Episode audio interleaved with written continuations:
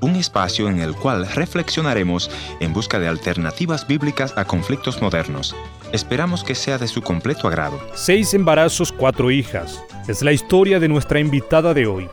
¿Cuántas mujeres luchan para tener hijos? Algunas tienen fácilmente, otras con muchas dificultades, con muchos riesgos, y lastimosamente otras no pueden tener por razones desconocidas. En nuestra audición de hoy, nuestra invitada nos dirá, tuve seis embarazos, de los cuales nacieron cuatro hijas, y dos tuvimos que entregar a Dios sin que hayan nacidos. No te muevas, ya regresamos.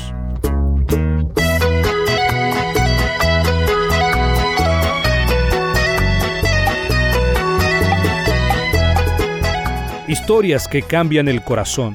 Bienvenidos al encuentro de hoy, soy Heriberto Ayala y hoy estaremos compartiendo con ustedes sobre el tema embarazo con riesgo. Pero antes permítame recordarles nuestra dirección en internet www.encuentro.ca para volver a escuchar este o los programas anteriores. Ahora vamos con nuestra invitada nos visita Marlene para compartir su historia de unas series de dificultades que pasó ella en los tiempos de su embarazo, pero cómo la mano de Dios la sostuvo. Marlene, bienvenida al encuentro de hoy y le pediría si por favor pueda presentarse a los oyentes. Gracias por la oportunidad y de poder compartir mi testimonio con todos los oyentes. Estoy casada, tengo cuatro hijas, y hace casi cuatro años que vivimos por Canadá y originalmente soy de Paraguay también. Bien, Marlene, gracias por compartir con nosotros aquí en el programa. Hoy estaremos hablando sobre la historia eh, suya de los embarazos complicados, embarazos en riesgo, y, y, cómo fue todo ese inicio, ese, ese maratón para poder llegar a tener cuatro hijas, porque nos decía que, que has tenido o que tienes cuatro hijas y, bueno, ¿cómo fue todo ese origen? Bueno, para empezar por, por problemas de, falta de sanidad, yo siempre había pensado que, que Dios no me amaba lo suficiente para que yo merezca una familia. Y en un tiempo de, oración, de buscarlo a Él, de, de, tiempo de sanidad, Dios me dio una promesa y me, la promesa era que yo iba a tener un bebé y lo, importante no era la cantidad, pero que yo iba a tener un bebé. Y para mí eso fue una promesa a la cual yo me aferré después. Y el, primer embarazo fue durante nuestro, el estudio en la universidad todavía y fue muy difícil cuando empecé a tener problemas de, de sangrados y de que mi problema era que la placenta se desprendía del útero y era una situación muy peligrosa y muy riesgosa para el bebé. ¿Qué pasaba en tu interior cuando te enteraste la primera vez que, que ese embarazo que estaba teniendo y estaría corriendo en riesgo y, cuál era tu sentimiento en ese momento? Y bueno, cuando uno está embarazada y, y uno empieza a tener sangrado, la, la, mujer ya sabe que algo no está bien porque eso no es normal y ahí empezó la lucha y, yo estaba de lleno en la universidad y era mi último año y, lo tenía todo planeado, ¿no? Que iba a terminar el año y después ah, iba a tener a, nuestro bebé o, niña, no sabíamos en ese momento, y que, todo estaba planeado, pero el embarazo de riesgo de, de muchas internaciones en el hospital, de estar acostada en cama por días sin realmente poder moverme, Um, para que no la placenta no se rompiera completamente. Y, fue de, la pregunta a Dios, si me prometiste un bebé, ¿por qué? Porque ahora esa dificultad, ese miedo de, que será que va, a seguir vivo o, no lo voy a tener. Pero me aferré a esa promesa porque lo, lo, tenía bien presente, que Él me había prometido que iba a tener un bebé y, y a eso me aferré para seguir luchando.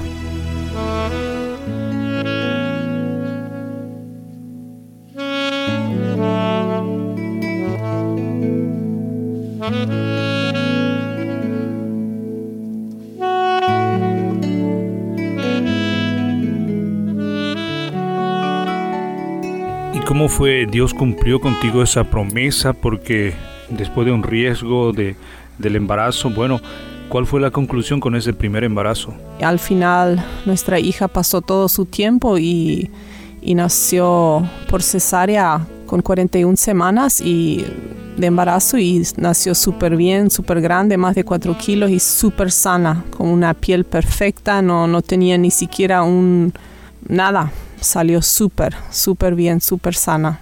Qué bueno, de esa manera entonces el obrar de Dios después de, de las dificultades, después de, de, un tiempo de tormentas, podríamos decir, Dios ha dado esa bendición de poder disfrutar de esa criatura. Me imagino, ha sido una, una satisfacción, una alegría enorme cuando viste la primera vez y cuando pudiste descargar en tus brazos.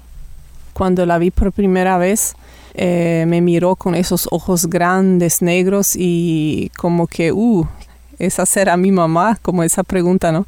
Pero fue de mucha bendición y, fue una experiencia muy linda. Y después de este primer embarazo en riesgo y bueno, llegaste a, tener esa criatura, ¿qué pasó después más adelante? Después de un tiempo, cuando ya terminamos la universidad, eh, me embaracé de nuevo y perdimos el bebé. Fue un aborto espontáneo, como le dicen, no voluntario en la misma historia que con la primera hija, pero esta vez no, no pudieron salvarlo. Y eso fue el segundo embarazo y el tercero fue ya, en, ya cuando nos mudamos hacia nuestra casa, ya habíamos terminado todo el, el estudio.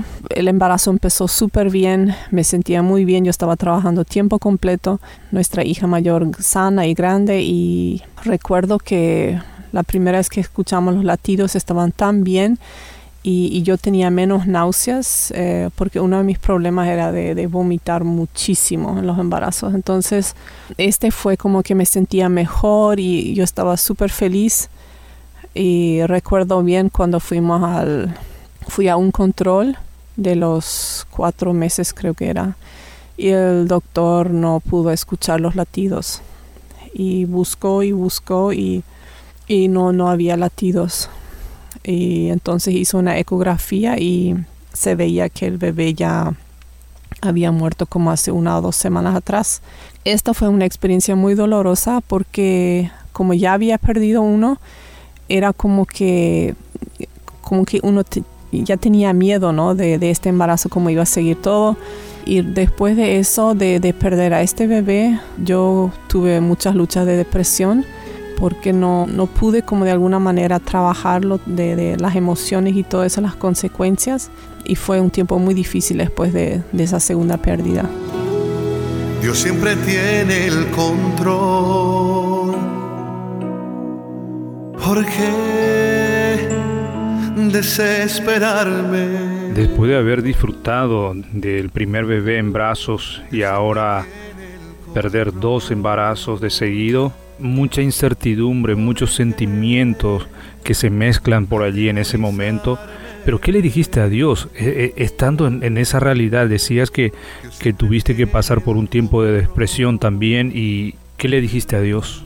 Yo cuando salí del consultorio esta vez, mi esposo y, y con nuestra hija mayor en brazos estaba esperándome afuera.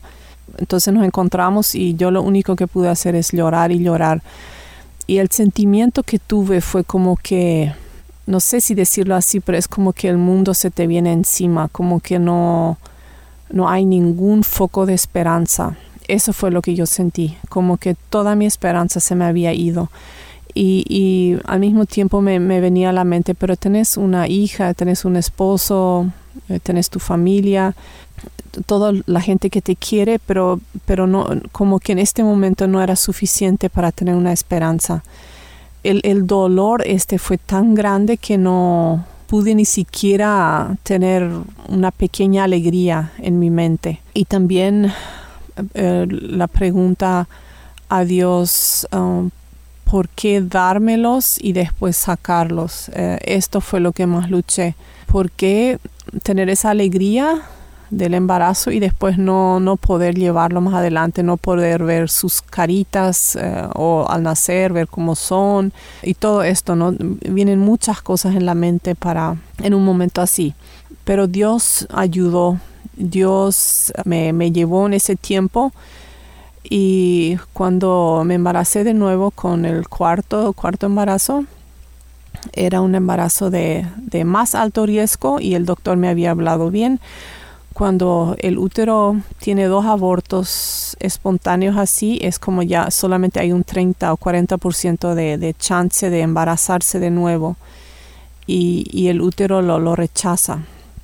Y eso fue la experiencia con, con el cuarto embarazo.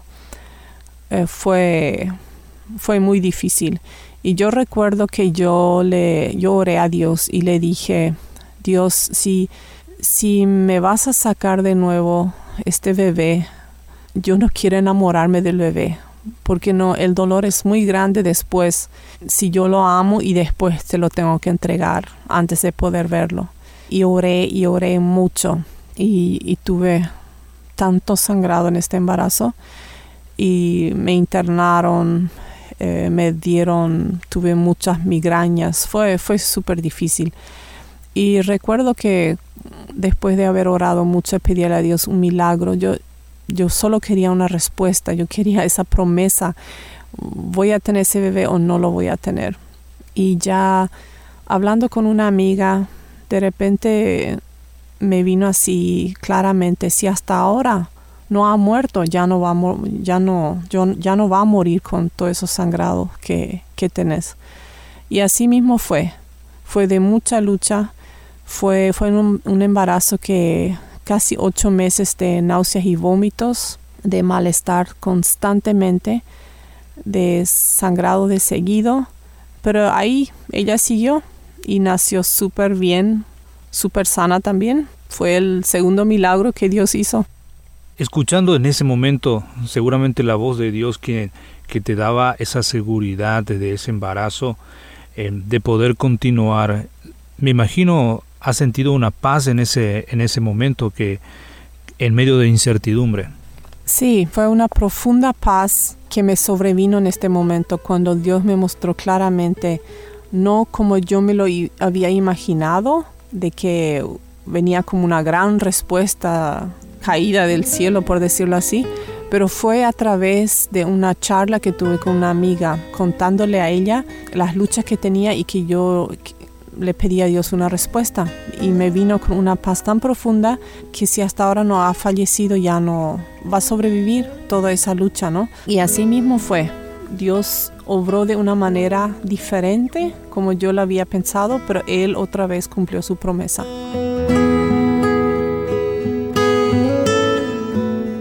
Así es mis amigos, Dios siempre cumple su promesa, Dios siempre tiene el control, a pesar de que muchas veces Él nos lleva por caminos pedregosos, por donde nunca nos imaginamos ir. Él dijo en Isaías 43:2, Cuando pases por las aguas, yo estaré contigo, cuando pases por el fuego no te quemarás. Esa es su promesa. En medio de las adversidades, Él estará con nosotros para sostenernos, para ayudarnos. Esta es la primera parte de la historia de Marlene y sus seis embarazos con riesgo. La segunda parte compartiremos con ustedes en otro programa de encuentro. Por ahora, muchas gracias por su atención y hasta la próxima. Gracias por haber estado en la sintonía de este tu programa Encuentro. Y te voy a agradecer que me visites en el www.encuentro.ca o también puedes dejarme una nota de voz en el WhatsApp 1-204-202-1525 1-204-202-1525 una nota de voz o tal vez una nota escrita. La otra opción es info arroba. Gracias por sintonizarnos a través de esta radioemisora. Yo soy tu amigo Ernesto Pinto y al despedirme quiero recordarte que Dios te ama y yo también.